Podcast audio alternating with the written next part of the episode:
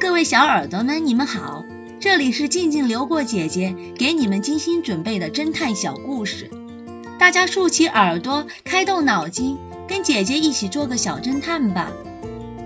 小侦探系列二百五十八，无中生有的借据。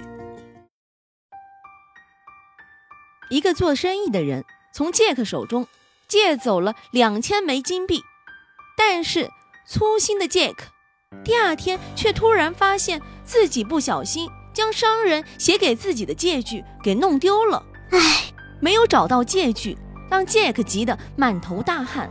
他急忙地跑去找自己的朋友 X 神探帮忙。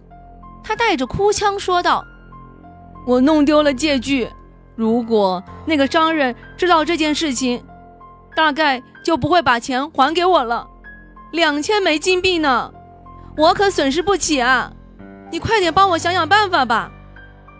X 神探认真的想了一下，说道：“我们可以重新从那个商人手里要回一张借据。”杰克感到很生气，他说道：“这怎么可能？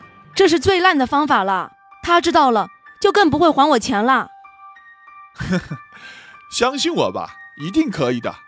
X 神探笑了笑，说道：“你现在就立刻给那个商人写一封信，就说你需要这笔钱，希望他能够尽早尽快的把从你这儿借走的三千枚金币还给你。但是，我只借给他两千枚啊。就按照我告诉你的写吧。没错，我啥时候骗过你呢？”杰克也实在无法想出更好的办法，虽然有一点将信将疑，但他还是按照 X 神探的要求，给那位借钱的商人写了一封信。果然，几天之后，杰克就收到了一张来自商人的新借据。小侦探们，你们知道这张新的借据是怎么得来的吗？下集告诉你们答案哦。